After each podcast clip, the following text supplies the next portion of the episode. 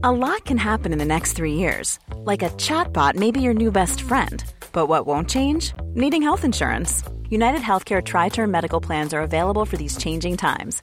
Underwritten by Golden Rule Insurance Company, they offer budget friendly, flexible coverage for people who are in between jobs or missed open enrollment. The plans last nearly three years in some states, with access to a nationwide network of doctors and hospitals. So, for whatever tomorrow brings, United Healthcare Tri Term Medical Plans may be for you. Learn more at uh1.com. Petit problème. On a un problème ce soir.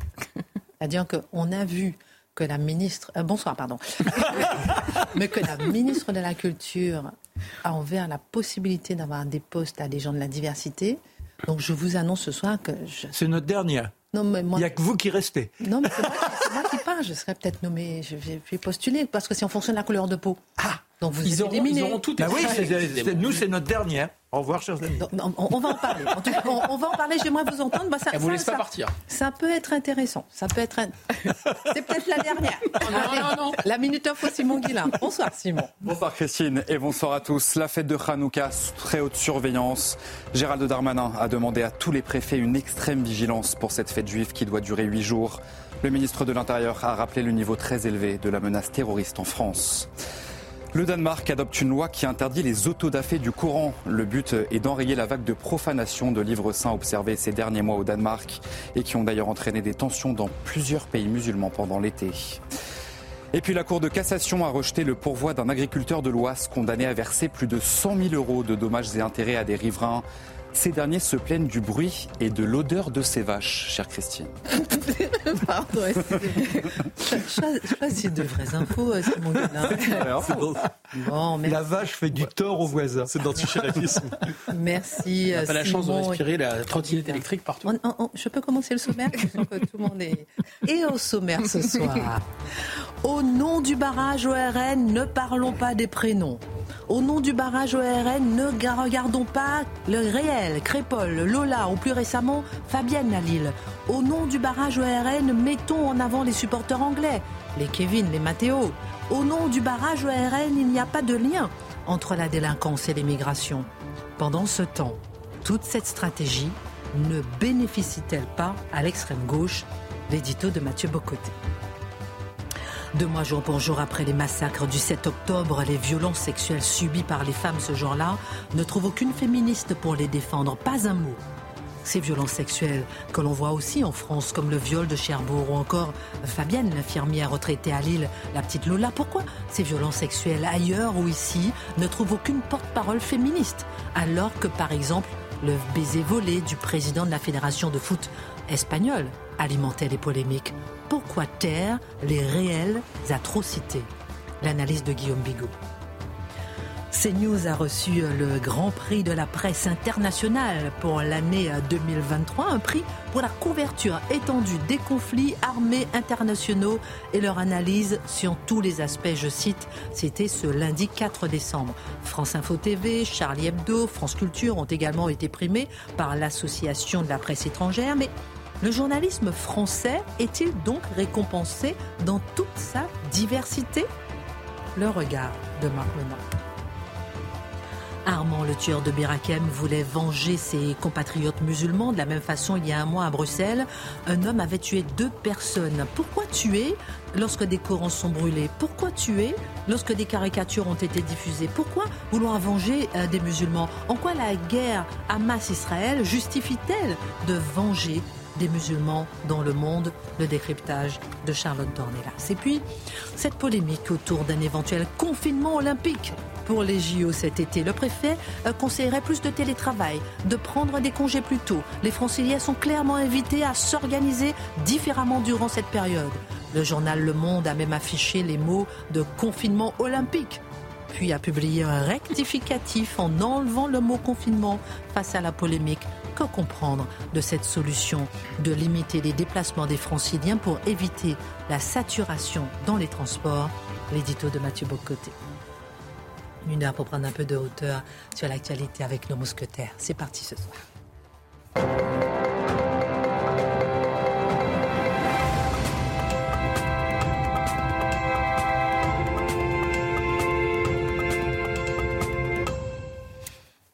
Ravi de vous retrouver ce soir. On commence tout de suite. Qu'est-ce qu'il y a? Mais je ce que j'adore. Mais il Ravi de le retrouver. Vous aviez peur que pendant, le, suite à la déclaration de la ministre, que pendant le générique, on nous ait demandé de partir? Non, non, non, c'est moi qui, vais partir. Je, je, je, serai nommée pour ma couleur de peau. Enfin, je vais postuler. bon, on va voir ça tout à l'heure. On, vous garde, on vous garde quand même. Bon, je vais le dire parce que le téléspectateur, il ne va pas comprendre. Je vais vous le dire. On va en parler tout à l'heure. La ministre Rima Abdul Malak, la ministre de la Culture, a précisé qu'elle entendait, euh, qu'elle, entendait, euh, il lance un programme, voilà, nommé La Relève, euh, qui veut nommer 101 personnes de 25 à 40 ans. Ah ouais, j'avais pas tout lu. vous, êtes, trop jeune. moins de 25. Pour promouvoir plus de diversité et d'égalité des chances à la tête des établissements culturels.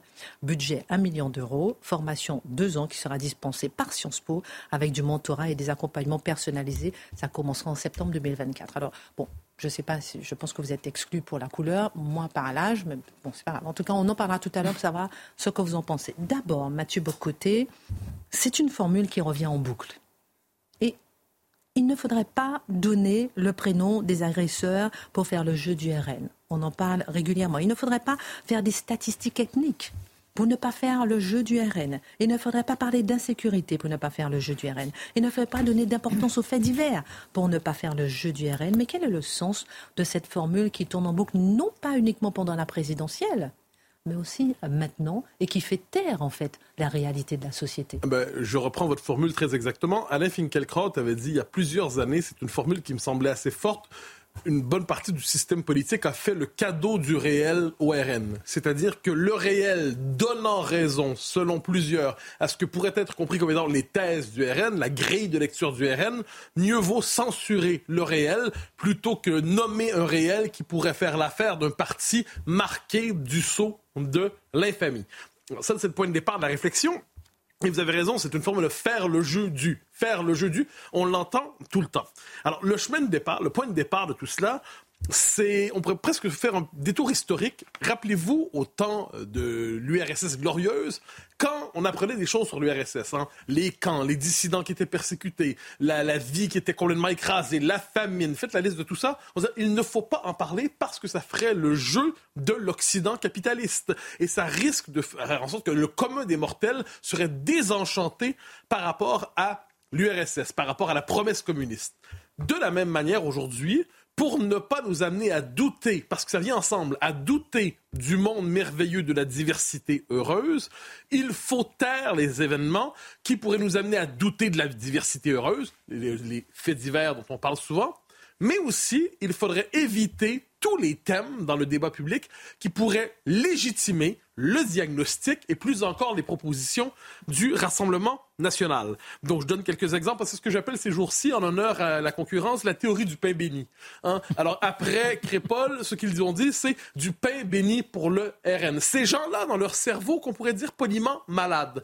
Quand un jeune homme tombe et se fait poignarder parce qu'il était blanc, parce qu'on a, on a voulu le tuer parce qu'on voulait planter du blanc, leur première réaction, c'est pas de dire c'est horrible. Leur première réaction, de dire zut, ça va faire monter le RN. C'est quand même exceptionnel. Donc, c'est la théorie du pain béni. De la même manière, euh, on va nous dire les chiffres de l'immigration, on ne doit pas trop en parler parce que ce serait du pain béni pour le RN ou l'extrême droite, parce qu'ils appellent ça comme ça. Ou encore, le comportement de LFI ou de Mélenchon, ça serait du pain béni pour le RN. Donc, encore une fois, il ne s'agit pas de savoir ce qu'on pense ou non de la stratégie de Mélenchon. On s'en souvient lorsque ces députés se sont présentés à l'Assemblée nationale, euh, habillés comme s'ils sortaient de quatre jours de vadrouille euh, de manière un peu malheureuse après leur élection. On a dit, ah là là, ils portent pas de cravate, ils sont mal habillés, ils ont l'air mal propres, ils ont l'air sales. Certains disaient ça, moi je dis pas ça évidemment. On disait, ça va faire le jeu du RN qui lui porte la cravate. Ah bon, comme quoi vous voyez, le jeu du RN, c'est dans tout, c'est même dans un col de, un col de cravate. Alors, ça c'est l'argument 1. L'argument 2 est encore plus grand.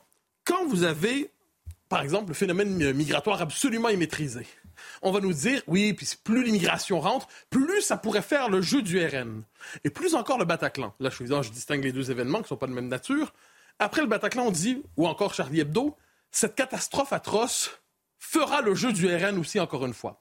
Ce qui me fascine là-dedans, c'est qu'aucune catastrophe qui peut frapper la France ne sera aussi grande que la catastrophe que serait l'arrivée du RN au pouvoir. Donc, Bataclan 1, Bataclan 2, Bataclan 3, Bataclan 4, en tant que tel, c'est tragique, mais ce ne sera jamais aussi tragique que si le RN prenait le pouvoir. Alors là, on est en droit de se demander, mais quelle est la nature de cette bête si atroce que peu importe les circonstances, rien ne serait pire pour le destin de la France et de l'avenir de la France que si le RN prenait le pouvoir. Hein, on est incapable de voir ce parti qui est pourtant critiquable sur tant et tant de points, comme un parti légitime. Vous savez, on peut être pour et contre telle proposition des socialistes. On peut être tel, pour ou contre des Verts, du RP, pas du RPR, ça n'existe plus. Des, euh, LR. Des, des- des LR, voilà. Mais c'est nos ancêtres un peu trahissants. Euh, bon, mais, mais quand vient le temps du RN, l'argument n'existe plus. Parce que vous noterez que quelquefois, il y a des arguments qui sont avancés par le RN. On peut dire, ah ben oui, ça se tient, ça, ça se tient pas, ça, c'est intelligent, ça, ça ne l'est pas. Mais l'argument du RN n'est jamais un argument. L'argument du RN est une ruse. L'argument du RN, parce que là, c'est cette idée, ça, c'est après la théorie du pain béni, c'est la théorie du masque. Il y aurait une vraie nature du RN. Ce serait le parti héritier des vaincus de la Deuxième Guerre mondiale. Ce serait l'éternel retour des fidèles du maréchal Pétain, l'éternel retour des collabos, l'éternel retour de ceux qui marchent au pas de loi, l'éternel retour des admirateurs du menton de Mussolini. Ça, ce serait véritablement la base du RN. Et le RN, donc, peu importe ce que le RN dit, peu importe ses arguments, peu importe sa vision des choses, peu importe son diagnostic, même si vous trouvez que ça peut se c'est légitime à certains moments, c'est que vous vous laissez bluffer. Parce que dans les faits, ces arguments ne sont pas des arguments, ils ne sont que des espèces de, on dire, des pirouettes verbales pour nous détourner de sa vraie nature. Alors, qu'on se comprenne bien ici, je le redis, il ne s'agit pas de plaider pour ou contre le RN ici, ce n'est pas du tout l'enjeu. Il s'agit de savoir pourquoi, dans le positionnement politique français, c'est le seul parti dont les arguments ne doivent pas être entendus. Parce que c'est ça l'enjeu. Quand on entend un argument d'un autre parti, on se dit, ah, il faut lui répondre. Le RN, on se dit, il ne faut pas débattre avec lui. Parce que dès lors que vous acceptez de débattre avec le parti, c'est que vous légitimez son existence. Si vous légitimez son existence, vous acceptez donc que c'est une composante de la vie démocratique française. Contre cela, il n'y a qu'une seule solution, le cordon sanitaire, pour éviter à tout prix d'être contaminé par lui. Avant de rebondir sur la référence au fascisme, on a donc l'impression que toute la politique française tourne autour Ah, mais bien sûr. de ce vous barrage avez absolument, c'est au le lieu de régler les réels problèmes de la société. Mais alors, vous avez tout à fait. C'est le parti question. repoussoir. C'est le parti autour duquel est structuré l'ensemble de la vie politique. Vos positions politiques, celles de Marc, celles de Charlotte, seront jugées en fonction de leur proximité ou non avec le RN et en fonction de leur proximité idéologique. Est-ce qu'elles font le jeu. Donc les arguments, on ne juge pas vos positions en elles-mêmes, tout comme on ne juge pas la position du RN en elle-même. Ce qu'on veut savoir, c'est de quelle manière on favorise son avènement au pouvoir, parce que je le dis, aucune catastrophe qui pourrait frapper la France ne serait plus grande que la catastrophe d'une arrivée du RN au pouvoir. Bataclan 1, Bataclan 2, Bataclan 3, c'est pas grave, on en fera 25, c'est toujours moins grave que si le RN arrivait au pouvoir. Revenons à la référence au fascisme. Est-ce qu'elle n'est pas usée finalement 80 ans après la fin de la Seconde Guerre mondiale, puisqu'on y revient tout le temps? Ah, le commun des mortels pourrait se dire ça. Ce serait une bonne idée de se dire peut-être qu'on a changé de contexte historique. Peut-être qu'effectivement, plus personne ne marche au pas de loi dans les rues, sauf euh, 12 ou 15 ou je ne sais trop quel imbécile qui ont la nostalgie des régémonies. Je- à ce que j'en sais, le nazisme est vaincu. Le fascisme est vaincu. Mais pas du tout, nous vivons dans une anachronie permanente. Nous sommes obligés de débattre politiquement comme si nous étions contemporains d'une autre époque qui n'est plus la nôtre. Ça, c'est quand même le point de départ. Alors, on nous dit, oui, l'antifascisme, c'est important. C'est important. Alors, on est tous antifascistes, hein, je le précise. S'il s'agit d'être contre le fascisme, on est tous prêts à signer, tous prêts à marcher. Mais le problème, c'est que le fascisme est mort depuis un temps. Donc, comment être antifasciste dans une époque où le fascisme est mort? C'est quand même un problème. Alors, il y a deux méthodes. Soit quand vous croisez trois oiseaux de la fameuse ultra-droite, vous leur donnez un traitement médiatique national pour donner l'impression que la contre-révolution est à vos portes. Argument 1. Mais argument 2, ça implique surtout de comprendre ce qu'est la vraie nature de l'antifascisme historiquement. L'antifascisme, faut jamais l'oublier, c'est d'abord, historiquement, une technique de propagande communiste stalinienne qui nous vient des années 20, mais surtout des années 30, qui ne consistait pas à combattre le, fascisme, mais qui consistait à assimiler au fascisme tous ceux qui combattaient le socialisme et le communisme. Il faut vraiment avoir ça à l'esprit. L'antifascisme, ça ne sert pas à désigner les ennemis du fascisme, mais ceux qui assimilent, ceux qui s'opposent au communisme et au socialisme. Si on n'a pas ça à l'esprit, on ne comprend pas la suite. Qu'est-ce que c'est la suite? La même matrice, puis ça a vraiment laissé une empreinte profonde, je crois, dans la conscience politique française. Une bonne partie de la conscience politique française est encore façonnée étrangement par des techniques de propagande qui venaient de la belle époque du Comintern.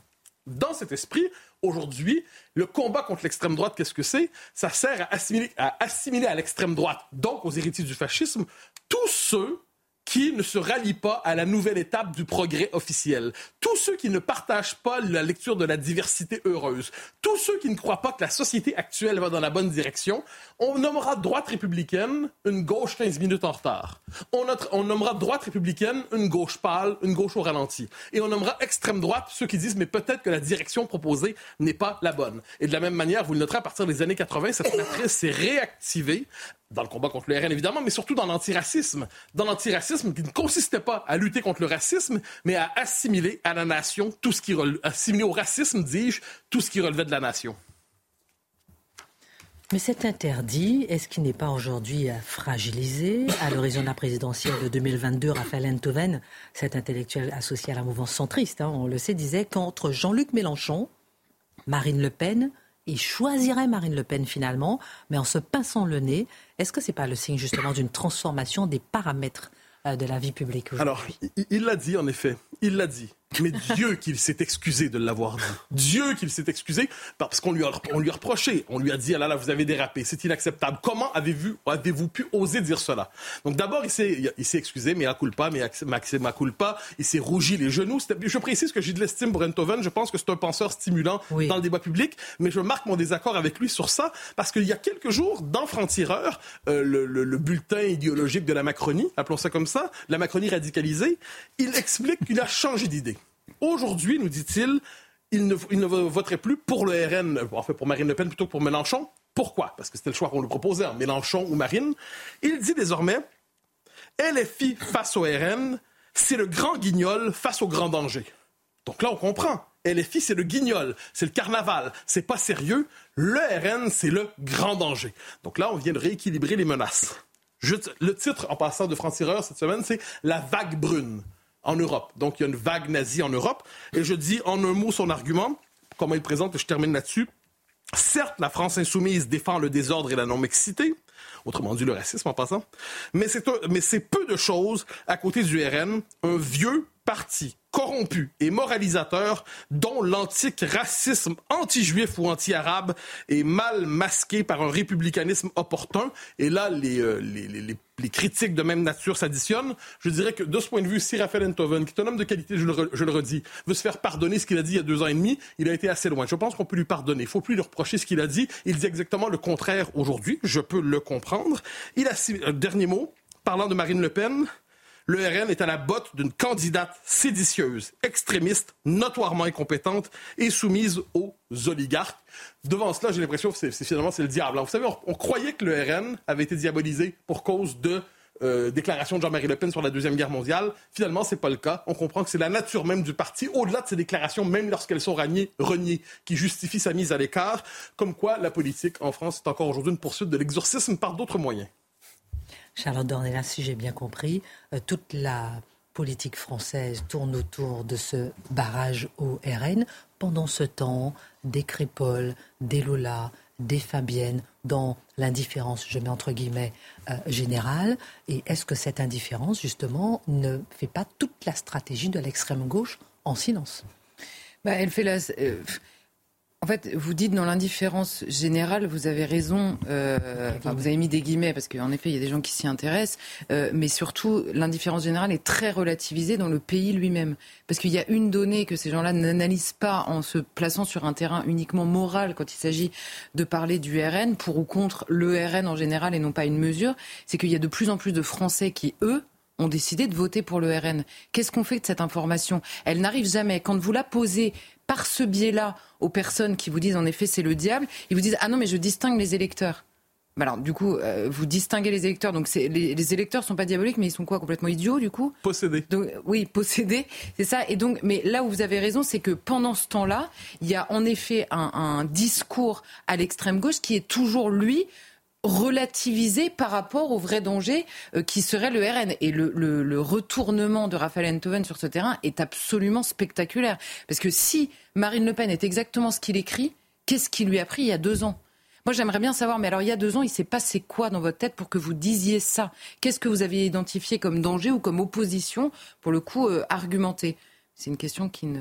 Bon, c'est très vrai, cet antifascisme de carnaval, c'est vraiment la feuille de vigne du système qui, qui, a, qui, a, échoué en tout, et on retire ça, il n'y a plus rien. En fait, on est d'accord. Et, et, je suis complètement aligné sur cette euh, dénonciation de l'anachronisme. Ils mettent des lunettes euh, pour euh, noir et blanc pour se reprojeter dans les heures les plus sombres et, et jouer à ce, à ce carnaval factice. Par contre, il y a un effet qu'on voit pas, c'est que c'est des deux côtés. C'est-à-dire que l'extrême droite le, enfin, le, le, fascisme, le nazisme, l'extrême droite ont disparu, mais de l'autre côté, le communisme a disparu. Ce qu'on appelle bah, l'extrême gauche, le communisme, qu'est-ce que c'est? C'est trois composantes. C'est une composante euh, euh, écologiste, c'est-à-dire en fait la défense de bobos privilégiés qui gagnent bien leur vie et qui veulent des trottinettes électriques et des murs végétalisés. C'est deuxièmement faire le bonheur des patrons pour faire venir des migrants pour faire baisser les salaires, et c'est troisièmement, eh bien, euh, euh porter les valises de l'islamisme, c'est-à-dire la seule extrême droite en France. Bon, on a beaucoup de sujets abordés. Une autre question pour aller encore un peu plus loin. Personne ne se dit que Jean-Luc Mélenchon peut être au pouvoir.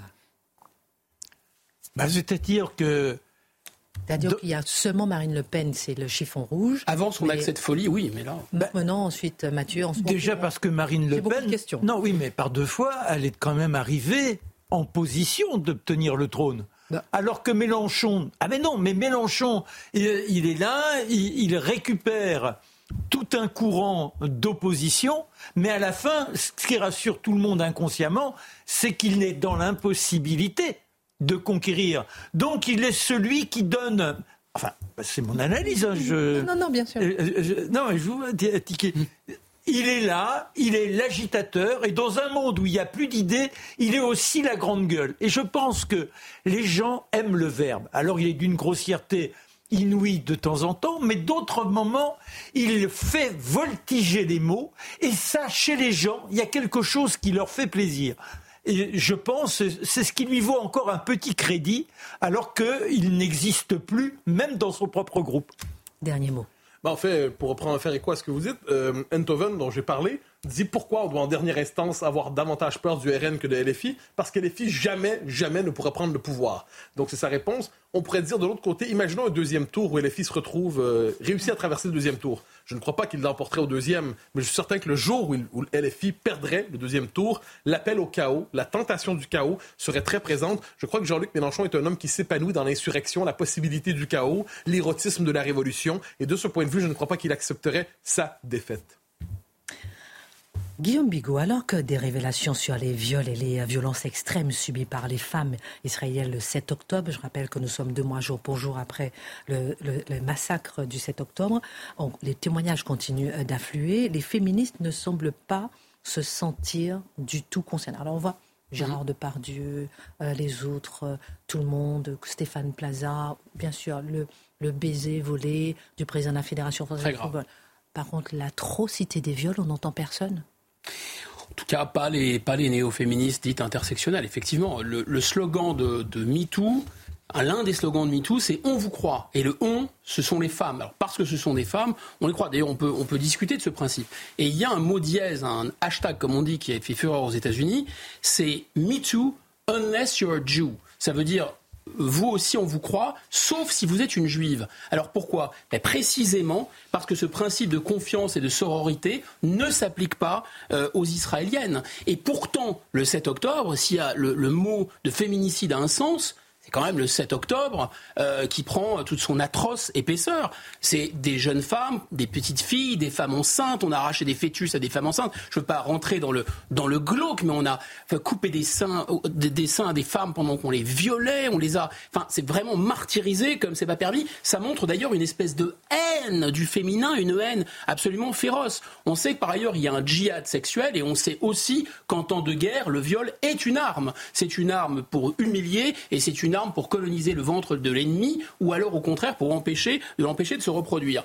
Mais, et donc c'est assez normal que les pro-Hamas finalement euh, qui euh, envers et contre les preuves d'ailleurs produites par les violeurs eux-mêmes, qui ont, qui ont filmé leurs propres exactions, les, les, partisans du Hamas ne veulent pas y croire. Ce qui est évidemment plus choquant, c'est ces néo-féministes. Là, je pense qu'elles ont violé, en fait, la mémoire de leurs sœurs israéliennes. Ni plus, ni moins. Alors pourquoi? C'est cette fameuse notion d'intersectionnalité. Mathieu nous en parle souvent. C'est quoi cette intersectionnalité? C'est-à-dire, c'est encastrer, emboîter les, luttes les unes contre les autres, notamment la lutte euh, pour le droit des femmes, le féminisme, c'est une déclinaison pour eux de la lutte contre l'impérialisme, contre la domination du mâle blanc, hétérosexuel, dominant, etc., occidental, dont Israël euh, est le représentant finalement, est en pointe. Voilà, donc au nom de la lutte pour les raciser, eh bien, on va fermer les yeux un peu ce qui est arrivé aux Israéliennes. C'est un peu des effets secondaires, si vous voulez, de, cette lutte.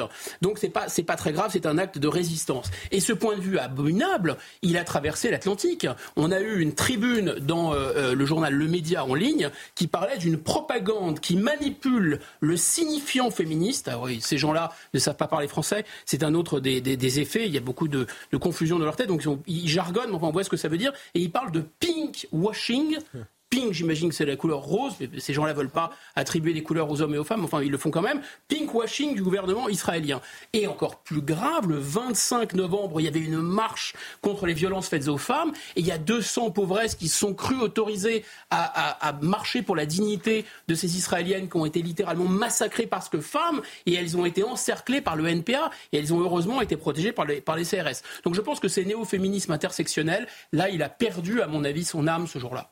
On va voir en France justement euh, l'atrocité. Hein. On a parlé de Fabienne, on voit l'atrocité euh, des crimes sexuels qui ont, été, euh, qui ont été commis sur elle et sur d'autres. Est-ce qu'il y a un lien et pourquoi justement les mêmes féministes, on ne les entend pas du tout? On marque une pause, on revient. On va parler de la ministre de la Culture, on va parler de Jean-Luc Mélenchon. Il, il a dit une phrase intéressante à propos des Juifs. On en parle dans un instant. À tout de suite. Chérie, nous sommes en direct, ils ont passé la pub à parler communisme. Ah, faut écouter la pub en plus. Non, mais maintenant, ah, c'est vrai, arrêtez de parler du communisme. Bon, ça, va? On peut continuer? Oui, encore non, non. on, prendra, on fera un débat là, si vous voulez, un jour euh, ensemble en live pour que les téléspectateurs puissent suivre. Revenons, euh, Guillaume Bigot, à, ces féminismes et à ces, et à ces atrocités, ces crimes sexuels qui ont été commis en Israël. Et est-ce qu'il y a une certaine signature, je mets entre guillemets, en France, euh, de ces crimes sexuels et surtout de ce, de ce silence des féministes? On va voir qu'on peut retrouver quelque chose qui, qui, s'en approche dans l'atrocité, justement. Euh, mais ce qui est vraiment, moi, qui m'étonne beaucoup, c'est que ce néo-féminisme, en fait, il s'intéresse à quoi? Il s'intéresse à ce qu'il appelle les violences faites aux femmes. Alors, c'est un grand chapeau, c'est un grand sac, et ce qui le passionne par-dessus tout, et là où ces néo-féministes montent au créneau en permanence, c'est quand il est question de people, quand c'est bling-bling, et quand en plus, en général, c'est pas jugé. Alors là, l'affaire Coé, l'affaire Bedos, l'affaire Abad, il y en a que pour ces gens-là. Est-ce que c'est parce que c'est tactique? Parce que comme ça, ça fait buzzer leur cause, probablement. C'est de bonne guerre. Mais je pense que aussi... politique? Exactement. Mais parce que c'est aussi euh, idéologique. C'est parce que leur démonstration CQFD, ils ont montré que le mâle blanc, hétérosexuel, etc., a un contrôle symbolique de la société. Donc ces gens-là abusent de leur pouvoir, etc. On connaît par cœur ce discours. Mais moi, ce qui m'étonne, c'est que à côté de cette fascination et de ces surengagements au service, euh, on va dire, d'un féminisme dans les magazines People, bah, il n'y a plus personne en réalité. Alors aussi, autre, remarque, pardon, euh, il y a aussi une attention, une concentration sur les violences à l'intérieur du couple quand c'est conjugal, quand c'est dans l'intimité. Or, on sait que c'est assez difficile de lutter contre ça d'ailleurs. Et en réalité, voilà, on, a par exemple là la femme du directeur de Sciences Po qui porte plainte pour violence conjugale. Alors là, les néo-féministes sont au créneau. Mais en réalité, il s'avère que, lui, il a aussi porté plainte contre sa femme pour violence conjugale. Mais ça n'a aucune importance, euh, c'est la parole des femmes. Et en fait, encore une fois, ce qui est fascinant, c'est que là, quand il y a, pour le coup, des cas qui sont absolument documentés, avérés, de viol et de violences très graves réelles, là, vous n'entendez plus du tout les néo-féministes. C'est silence radio. L'explosion des violences, des viols de rue, par exemple à Paris, phénomène extrêmement inquiétant. J'ai recensé là au cours des six derniers mois, il y avait deux brésiliennes, une mexicaine, une anglaise. Vous avez entendu les néo-féministes parler de ça? Silence. Euh, cette, tendance est absolument épouvantable, des viols de, femmes très âgées dans les EHPAD ou même dans la rue. Le 14 février, une femme de 95 ans à Clichy violée. Vous avez entendu les néo-féministes en parler? Silence. Le 4 mai, une octogénaire à la Courneuve. Vous avez entendu les néo-féministes? Silence radio. Plus grave encore, et là on revient sur votre remarque très juste, il y a quelque chose qui est assimilable à cette espèce de, de, de violence inouïe et d'atrocité, de barbarie contre les femmes en tant que femmes. Parce que c'est pire que des viols, c'est des viols accompagnés de barbarie. On a le calvaire de Mégane le 4 août, silence radio des néo-féministes. On a Fabienne, 67 ans, le 18 octobre. Là, pardon, mais je vais être obligé de rentrer dans le détail. Elle s'est fait violer, non seulement violer, mais sa main a été tranchée, sept coups de couteau dans le vagin, elle a été scalpée. Est-ce que ça intéresse les néo-féministes? Ah non, elles sont sur le mansplaining et euh, sur des sujets vraiment brûlants, très importants pour défendre les femmes. Alors vous dites que pour les néo-féministes intersectionnels, le combat pour l'égalité et la dignité euh, des femmes s'abîme souvent dans des luttes purement idéologiques, symboliques, idéologiques ou folkloriques oui, un peu. Et puis, puis, je crois qu'on peut vendre la mèche aussi, parce qu'il y a pourquoi il y a ce silence en fait?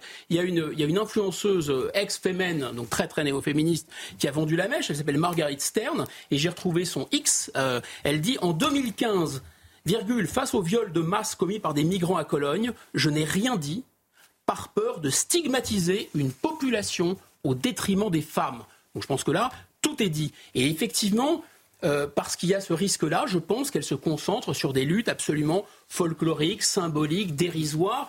Euh, Madame la, maire de Paris s'est occupée de changer les plaques euh, du, boulevard de Rochechouart pour euh, refaire une plaque pour dire que c'est Marguerite de Rochechouart. Mais en quoi ça va améliorer la situation concrète des femmes? En quoi de mettre des points E partout, ça va améliorer la situation concrète des femmes?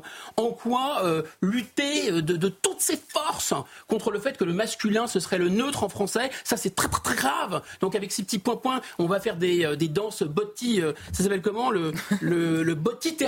Voilà. Alors on va, on va, on va se dandiner du popotin. C'était ça l'inauguration de la campagne EELV, qui sont à fond dans l'intersectionnalité, hein, puisqu'il y a une continuité entre la lutte des violences faites aux femmes, alors complètement symbolique évidemment, pas réelle, et puis euh, la lutte euh, pour le, contre le réchauffement climatique. Et donc là, pendant 20 minutes, elles ont assisté à un spectacle où il y a effectivement des femmes racisées qui ont dansé avec des shorts en lycra et qui ont montré leurs fesses. Mais ça n'a, ça n'a juste aucun sens.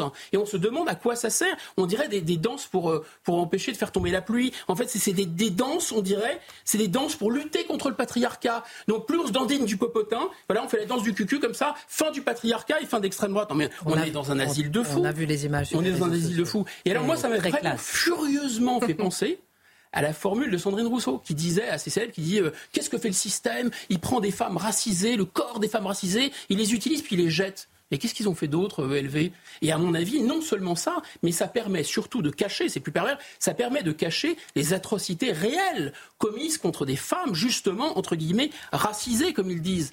Le repassage des seins, l'infibulation. Mais qu'est-ce qu'il y a de pire si le mot violence faite aux femmes a un sens? Est-ce que l'excision d'une adolescente sans anesthésie, il y a pire que ça? Non, mais je vous annonce qu'il y a 7% des femmes en Seine-Saint-Denis qui ont été excisées. Allô, on parle de botti-thérapie, on parle de quoi? On parle de, euh, euh, de, ou de, de mettre des points E partout? Ou on parle de ça, de la réalité? Et donc, pendant qu'il s'agit d'inscrire l'IVG dans la Constitution, par exemple, alors que personne ne remet en cause l'IVG, voilà, personne, eh bien, voilà, les cas comme, euh, vous savez, Shainez, cette mère de famille de trois enfants de 31 ans, brûlée vive parce qu'elle voulait vivre à la française. Mm. Néo-féministe, silence radio. Voilà, ça se dit comment, euh, Tartuffe en, inclusif? Merci beaucoup euh, pour votre regard, Guillaume Bigot. J'ai envie de vous entendre, euh, Guillaume, mais vous aussi, hein, autour de la table, sur euh, ce dont je parlais tout à l'heure. Alors, sur Jean-Luc Mélenchon dans un instant, mais euh, la ministre de la Culture, Emma Abdul Malak, qui a lancé un programme nommé La Relève, qui veut former 101 personnes de 25 à 40 ans, un pour chaque département, pour promouvoir plus de diversité et d'égalité des chances dans les établissements culturels. Marc Menon, votre regard déjà euh, sur. Euh, c'est pour promouvoir un peu justement et que les personnes seront sélectionnées en fonction de leur couleur de peau pour avoir plus de diversité. J'aurais un humour grinçant pour commencer. 101. 101, c'est les 101 euh, dalmatiens. Alors ça fait quand même, vous voyez, c'est une vie de chien. C'est quoi? C'est terrifiant d'avoir ce nombre qui apparaît qui n'a aucune raison en tant que tel, et puis le reste. Ça signifie, on est en plein racisme. Vous, vous avez réussi. Vous avez réussi. Non, mais non, mais non, mais quand je dis vous, eh ben, vous êtes là à côté de moi, il aurait pu euh, y avoir une autre personne qui est dans cette origine différente et remarquable de par sa couleur de peau, vous l'avez fait sans avoir un avantage. C'est-à-dire que vous étiez dans la compétition qui nous concerne tous, quel que soit notre milieu. Alors il y a ceux qui bénéficient du relationnel, qui auront le petit coup de relation qui le propulsera à un poste, mais les autres, c'est sur sa valeur que l'on doit être reconnu. Et je veux que les uns et les unes qui aujourd'hui sont comme vous ils puissent démontrer leur qualité. Quand vous dites vous entrerez à Sciences Po parce que vous êtes de quelle couleur et que vous n'aurez pas à avoir à subir le même concours que les autres, eh bien c'est une dévalorisation de ces personnes-là. Guillaume et Mathieu, justement sur le sujet. Bon, Marc a raison, c'est histoire de relève, je ne sais pas combien a coûté la facture McKinsey, mais honnêtement, c'est un abaissement total de la Déclaration des droits de l'homme. Article 6, hein, tous les citoyens sont égaux, sont également admissibles à toute dignité, place et emploi public selon leurs capacités pas leur couleur de peau, ni leurs origines, et sans autre, distinction que celle de leur vertu et de leur talent. Donc elle est en train d'affirmer que la couleur de peau ou l'origine, c'est une vertu en tant que telle. Moi, j'appelle ça du racisme, et donc ils, ne déçoivent jamais les macroneux, en fait. C'est-à-dire que promouvoir les racisés dans une démarche raciste par antiracisme, là, c'est du, pur génie. Je vais un petit peu encore plus loin, Mathieu Bocoté. Est-ce qu'on peut, est-ce que c'est pas une bonne volonté de la part de la ministre de la Culture qui où on peut peut-être reprocher peut-être à la France de ne pas être suffisamment dur avec les délinquants issus de la diversité, pour ne pas dire de l'immigration, et la France peut-être de ne pas être assez valorisante avec les personnes qui font des choses bien, on va dire, euh, dans la société, et que c'est sa volonté peut-être de les valoriser. Vous savez, vous me pardonnerez, mais la théorie de la bonne volonté de ceux qui sont, qui sont à l'origine des pires désastres, je l'achète de moins en moins. Pourquoi vous dites ça? Parce que c'est un principe de sélection raciale on nous dit, selon votre couleur de peau, on vous embauche, on vous embauche pas. Il doit avoir un mot pour parler de ça, mais il me vient pas à l'esprit. Euh, non, ça veut dire principe de sélection raciale. Du racisme. À, l'échelle de l'histoire, on a connu ça. Or, euh, Guillaume, je reprends, je reprends, ce que dit Guillaume parce que quand on connaît la théorie racialiste américaine, qui manifestement soit inspire, soit influence la ministre, pour eux, la couleur de peau est une capacité. Si vous êtes blanc, c'est une capacité. Ils appellent ça le privilège blanc. Et inversement, si vous n'êtes pas blanc, vous êtes dans une situation d'infériorité structurelle et systémique. On doit dès lors vous nommer selon votre couleur de peau pour corriger une société qui serait fondée, c'est leur discours sur la suprématie blanche. Dans leur esprit, ne l'oublions pas, la suprématie blanche est à l'origine de la République. Alors, je ne dis pas que la ministre le pense elle-même. Je ne suis pas certain qu'elle ait lu assez pour ça. Mais ce que je sais, c'est qu'elle propose aujourd'hui un principe de sélection raciale pour nommer des responsables de, l'administration en France. Personnellement, je confesse avoir des réserves sur l'idée d'un principe de sélection raciale. Charlotte Dornelas, pour vous aussi, c'est du racisme ou bien c'est plutôt de la diversité, de la discrimination positive?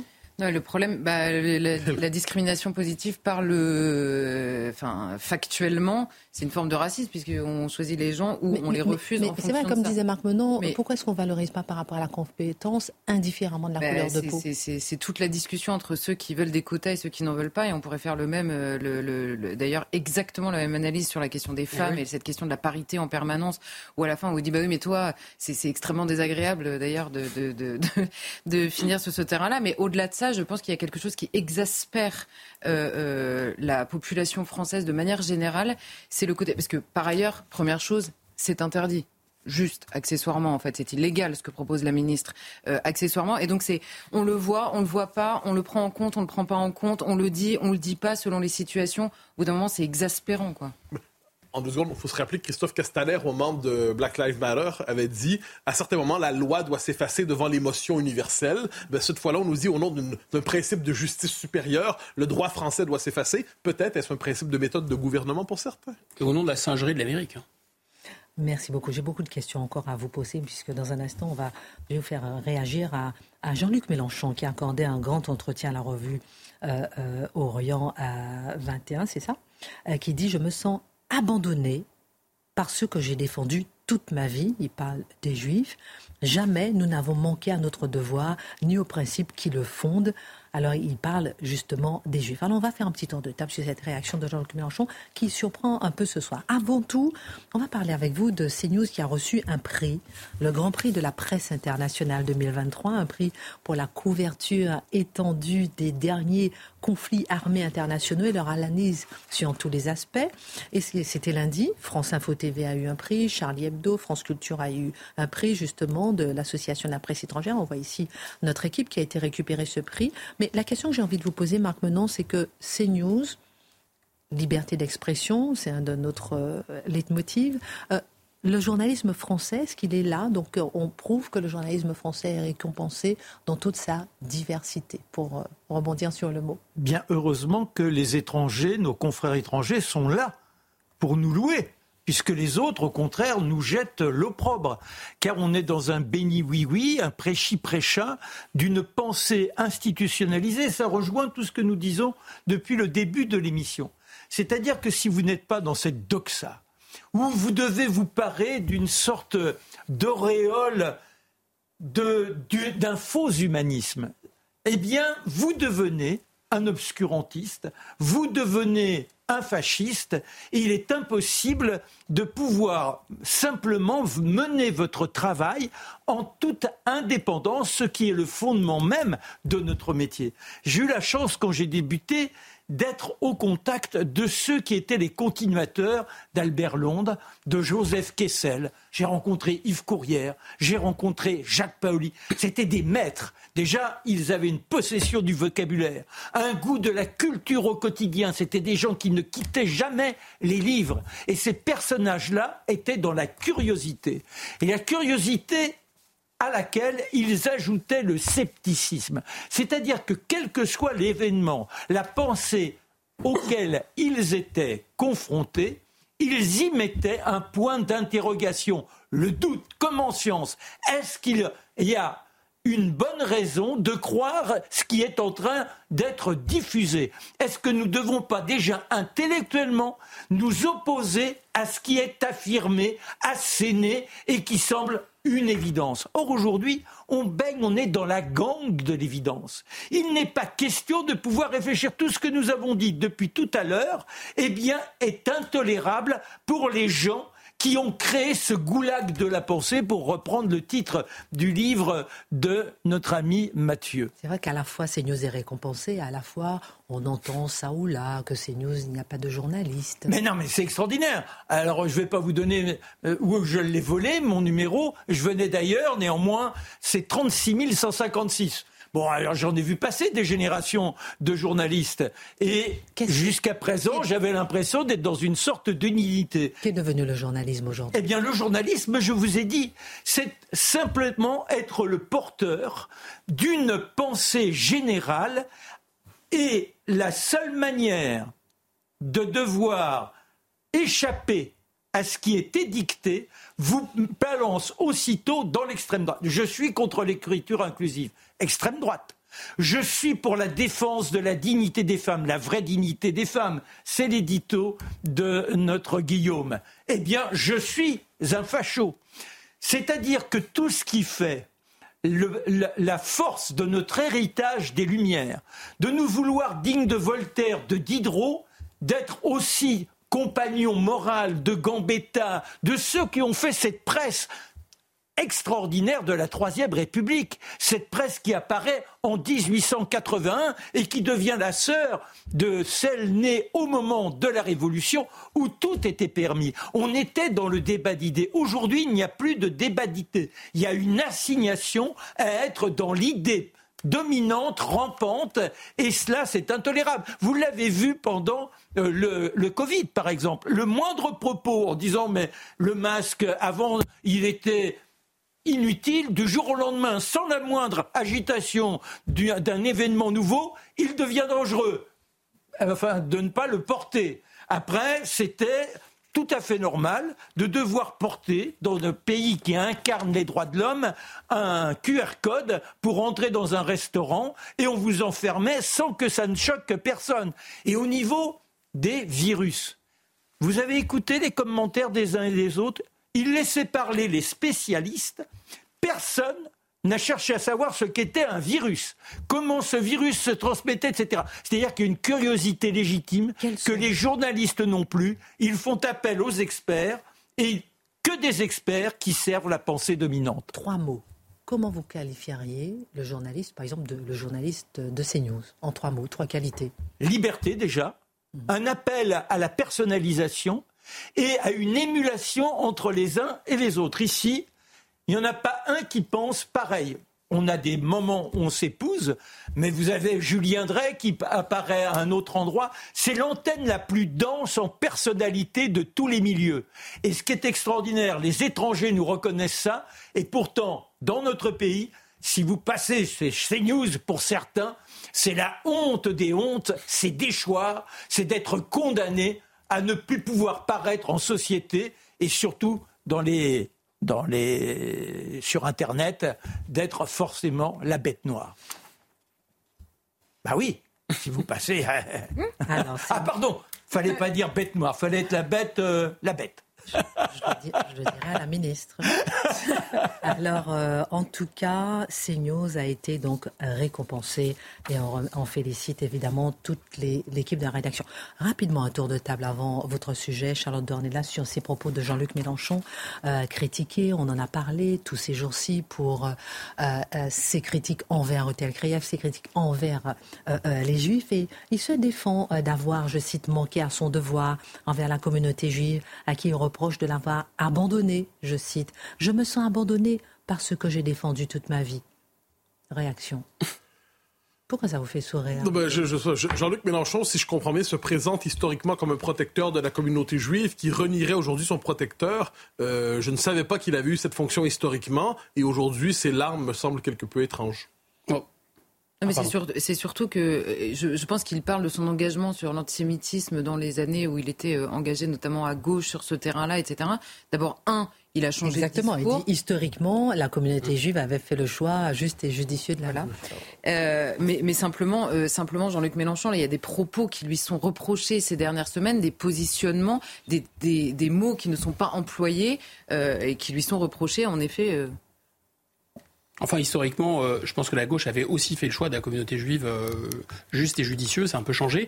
En réalité, euh, si on déplace, je ne sais pas, s'il y, a 10 millions d'immigrants bouddhistes qui viennent en France et qui prennent la nationalité française, moi, je pense que M. Mélenchon il va se déguiser en, en bonze en moine, hein, bouddhiste, c'est sûr et certain, zen. En réalité, ça me fait penser à cette publicité. Vous savez, il faut boire, boire ou choisir, il faut conduire. Là, je pense qu'entre avoir le vote islamiste et, être aimé de la communauté juive, il va falloir choisir quand même là. Ben, moi, je me sens abandonné en tant que laïcard par Mélenchon et par la gauche. C'est-à-dire que ces gens ne cessent de louer cette partition de notre société, de favoriser la montée d'une religion et donc de condamner ceux qui sont des musulmans entrant dans la citoyenneté, eh bien pour eux, ce sont des traîtres à leur religion car ils n'affichent pas la baya, ils n'affichent pas le voile, etc. Et ça, c'est la liberté absolue pour une femme, rayonner en splendeur. N'ayez pas le droit de penser comme vous le souhaitez. Merci euh, beaucoup. Il nous a abandonnés, Mélenchon. Parlez pour vous. Euh, Charlotte Dornelas, avant de parler avec vous du confinement, serons-nous confinés pour les Jeux Olympiques? Tout le monde en parle. Alors on va avoir effectivement votre réaction sur la question du confinement olympique fermez les guillemets, mais le monde a, osé ces termes. Ensuite, ils ont fait un rectificatif. On verra tout ça. Le terroriste de Birakem, Charlotte Dornelas, comme beaucoup d'autres d'ailleurs, ont voulu, je cite, venger les musulmans qui meurent dans le monde. D'autres évoquent souvent que les musulmans sont les premières victimes de l'islamisme dans le monde. De quoi parle-t-on exactement? C'est vrai qu'il y a eu une immense confusion dans ces déclarations, l'une et l'autre, qui ne sont pas tenues évidemment par les mêmes personnes. Alors d'abord, cette question de vouloir venger euh, les musulmans, parce qu'en effet, le terroriste de Birakeim a parlé des musulmans, notamment en Palestine et en Afghanistan, nous a-t-il dit. Donc on va s'arrêter sur les exemples qu'il donne, parce que c'est vrai que c'est une phrase qui revient souvent. Alors d'abord, un, en Palestine. Aujourd'hui, ce qu'il est en train de se passer, c'est que les victimes qui existent, qui sont musulmanes, ne sont pas visées en tant que musulmanes aujourd'hui dans la guerre euh, qui a lieu. Elles sont victimes, essentiellement musulmanes, d'une volonté de détruire le Hamas qui, lui, a visé sciemment et volontairement des civils israéliens, en l'occurrence, parce qu'ils étaient israéliens. Donc il y a aussi, je vais prendre un autre exemple, que tout le monde comprenne, à Gaza, il y a des chrétiens. Qui, existent à Gaza, qui vivent à Gaza. Il y en a certains qui sont morts là dans la guerre, dans les bombardements, notamment de l'armée israélienne. Personne n'aurait l'idée de penser ou de dire que ces victimes sont mortes aujourd'hui parce qu'elles étaient chrétiennes à Gaza.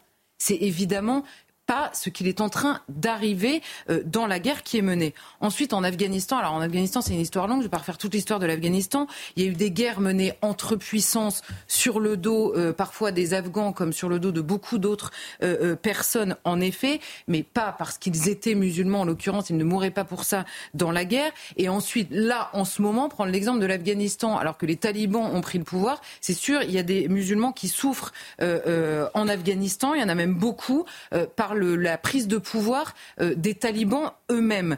Donc là encore une fois, les civils qui meurent ne sont pas morts parce qu'ils étaient musulmans. Donc vouloir venger des musulmans, c'est-à-dire des musulmans qui seraient morts parce qu'ils sont musulmans, déjà il y a une confusion immense. Mais on retrouve dans ces déclarations le propre du terrorisme, c'est-à-dire vouloir cibler des civils pour tenter d'influencer une politique générale. Donc on cible des civils en France pour influencer le gouvernement français qui serait complice du gouvernement israélien qui tue euh, des musulmans. Mais cette technique, elle est utilisée partout dans le monde, notamment dans les pays musulmans puisque le but du terrorisme, c'est d'imposer la charia et que certains gouvernements, même musulmans, dans des pays musulmans, refusent la charia. Donc cet islamisme, il tue aussi beaucoup, beaucoup, beaucoup de musulmans dans le monde.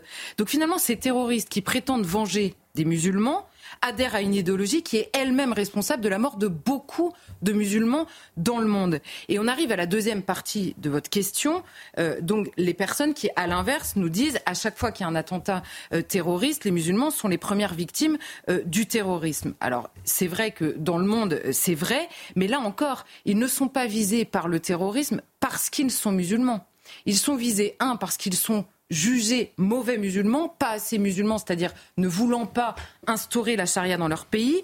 Ils sont parfois les victimes civiles que le terroriste vise pour atteindre l'État qui lui refuse l'installation de la charia ou la lecture islamiste euh, de l'islam dans ces pays. Donc vous visez le pays, les institutions ou l'État par le biais des civils, qu'ils soient musulmans ou pas. Il y a un cas dans lequel les musulmans sont visés en tant que musulmans, notamment euh, par l'islamisme, c'est dans la guerre entre sunnites et chiites. Mais là, seuls des musulmans sont impliqués, encore une fois, dans cette guerre, quand des sunnites sont visés par des chiites ou l'inverse.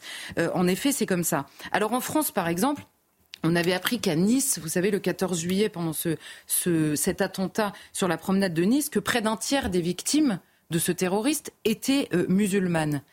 Qui pourrait lire cette information en se disant elles ont été visées ce 14 juillet-là parce qu'elles étaient musulmanes. Faudrait vraiment être particulièrement malhonnête pour avoir cette lecture-là. Non, le 14 juillet sur la promenade de Nice, des Français étaient visés, des Français qui assistaient au feu d'artifice du 14 juillet qui était la fête nationale. Il se trouve que parmi eux, il y avait en effet des musulmans qui ont été visés pour la même raison que les autres, c'est-à-dire parce qu'ils étaient là le 14 juillet pour la fête nationale française. Donc il y a en effet une immense confusion qui est entretenue d'un côté comme de l'autre sur euh, ces déclarations. Allons plus loin. Euh, est-ce que ceux qui affirment donc que les musulmans sont les premières victimes du terrorisme ont raison? Bah, dans le monde, c'est indiscutable en, termes d'ampleur, euh, pour une raison assez simple. C'est que l'islamisme, pour agir, a besoin d'un bain islamique pour se développer. donc, il prospère évidemment dans les pays musulmans plus facilement. On le voit absolument dans tous les pays musulmans qui ont une composante islamiste contre laquelle ils essayent de se battre. Ils ont toujours la même ambition, donc imposer la charia. Donc oui, la population est visée pour déstabiliser les États. Les islamistes utilisent la terreur sur la population massivement musulmane pour atteindre l'État et prendre la place des autorités. Donc oui, il y a énormément, et dans le monde c'est absolument euh, gigantesque, de, de morts musulmans par le biais du terrorisme. Maintenant, il faut voir quand et pourquoi cette phrase est prononcée en France, puisque c'est ça qui nous occupe en l'occurrence dans les attentats qui nous frappent. Parce qu'en France, c'est clairement faux. En France, les musulmans ne sont pas les premières victimes du terrorisme. C'est absolument pas dans le monde. Ça n'est pas vrai en France. Il arrive, et j'ai donné l'exemple à Nice, que des musulmans meurent de l'islamisme en France, mais ils ne sont pas la majorité, factuellement. Et par ailleurs, il est arrivé aussi dans certains attentats qu'ils soient même épargnés pour cette seule raison. On a eu des exemples où ils posaient la question avant aux personnes de savoir s'ils étaient musulmans ou pas.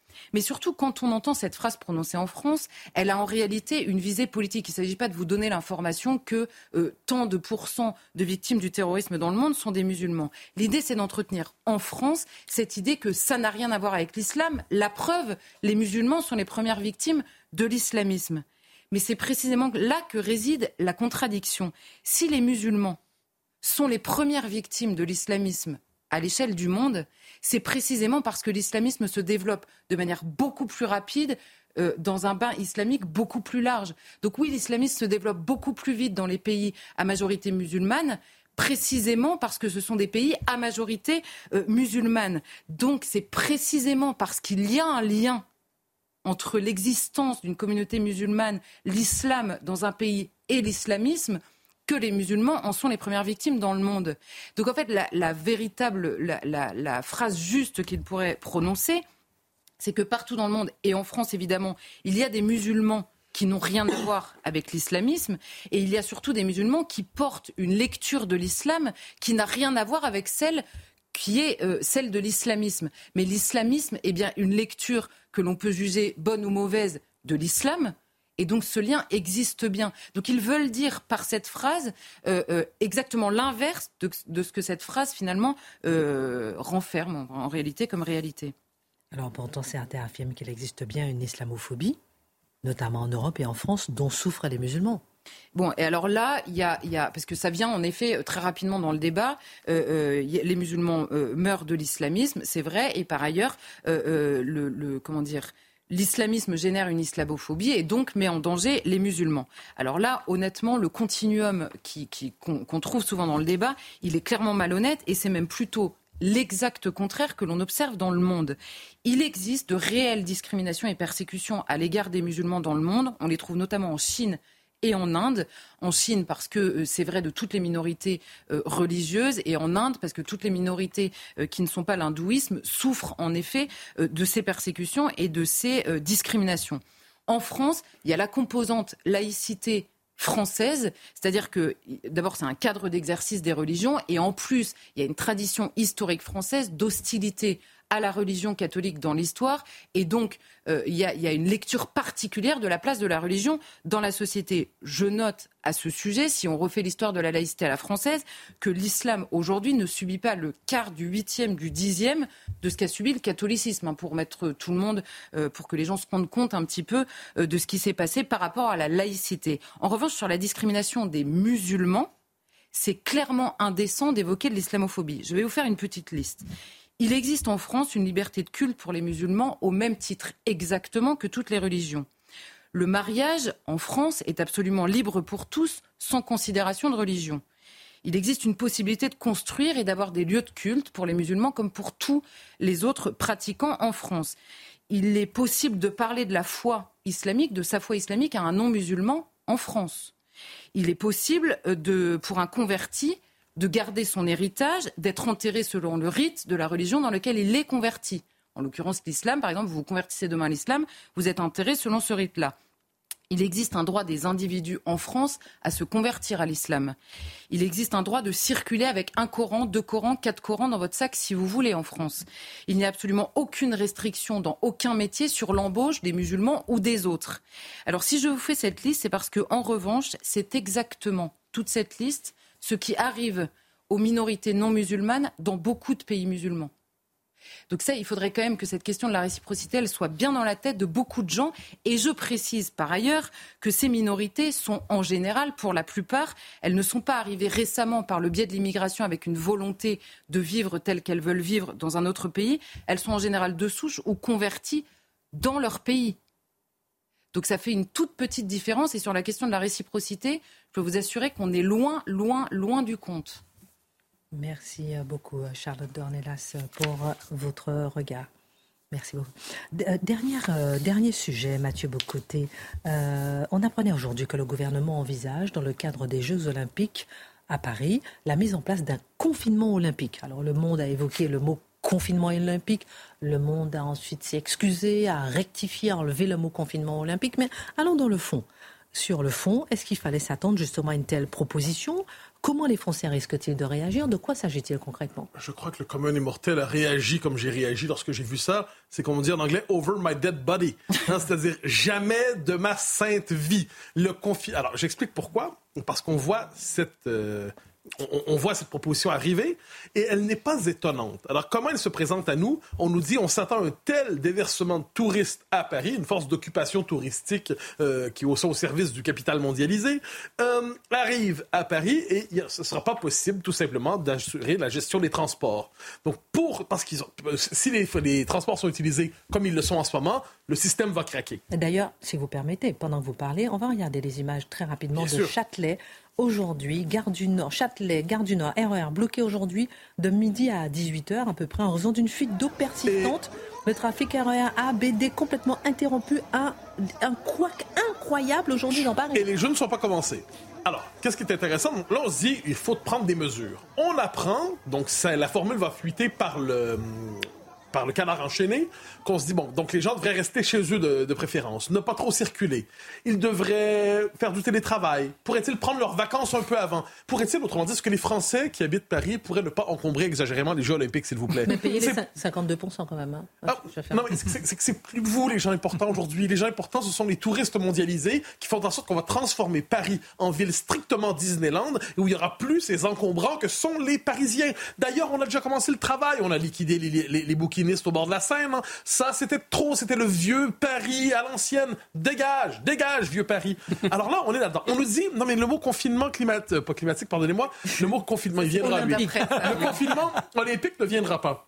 On comprend que, d'accord, vous n'utilisez pas le mot. Mais comprenons que les mesures que vous proposez sont dans cet état d'esprit. Surtout que, il y a quelques jours, Marc en parlait, on nous a quand même proposé un QR code à Paris pour les Parisiens au moment des Jeux Olympiques. Donc, pour circuler dans sa propre ville, pour aller chez soi, pour aller dans un commerce près de chez soi, il faut présenter le Blanchine. Il faut présenter le QR code de circonstance. Alors, quand on a ça à l'esprit, on comprend que l'imaginaire du confinement n'est manifestement pas étranger au gouvernement et au pluriel partout dans le monde occidental aujourd'hui, comme s'il s'agissait peut-être d'une méthode de gestion pour qui certains, elle a de l'avenir. Dernier mot, est-ce qu'on est en train de basculer dans une société du confinement permanent? Exactement. Je pense que c'est la crainte qu'on est en droit d'avoir. On a eu le, confinement covidien, et là, il y a un moment de bascule. On s'est rendu compte que nos sociétés, une partie de l'appareil technocratique, considère que c'est un mode de gestion efficace des populations lorsqu'on s'inquiète un peu de la circulation de ci, de ça.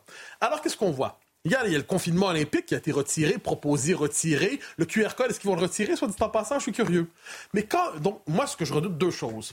Dans une société où chaque grand événement accouchera finalement de son propre QR code et de la possibilité chaque fois d'un confinement, et quand la crise climatique sera, occupera une telle place dans le débat public, l'appel au confinement climatique, je l'annonce, j'en suis certain, sera constant, sera brutal et ceux qui s'opposeront au confinement climatique seront, et au passeport climatique et à tout ce qui vient comme mode de gestion d'une population réfractaire seront traités alors de néo-complotistes, probablement hostiles en plus à Gaïa, la sainte planète. Alors, soyons, prenons au sérieux de telles propositions. Ils ont retiré le mot, peut-être. Est-ce qu'ils ont l'intention d'appliquer la chose? Je le redoute. Merci Mathieu, Guillaume, Marc et Princesse Charlotte. Excellente suite de programme. Pascal Pro, l'heure des Pro 2.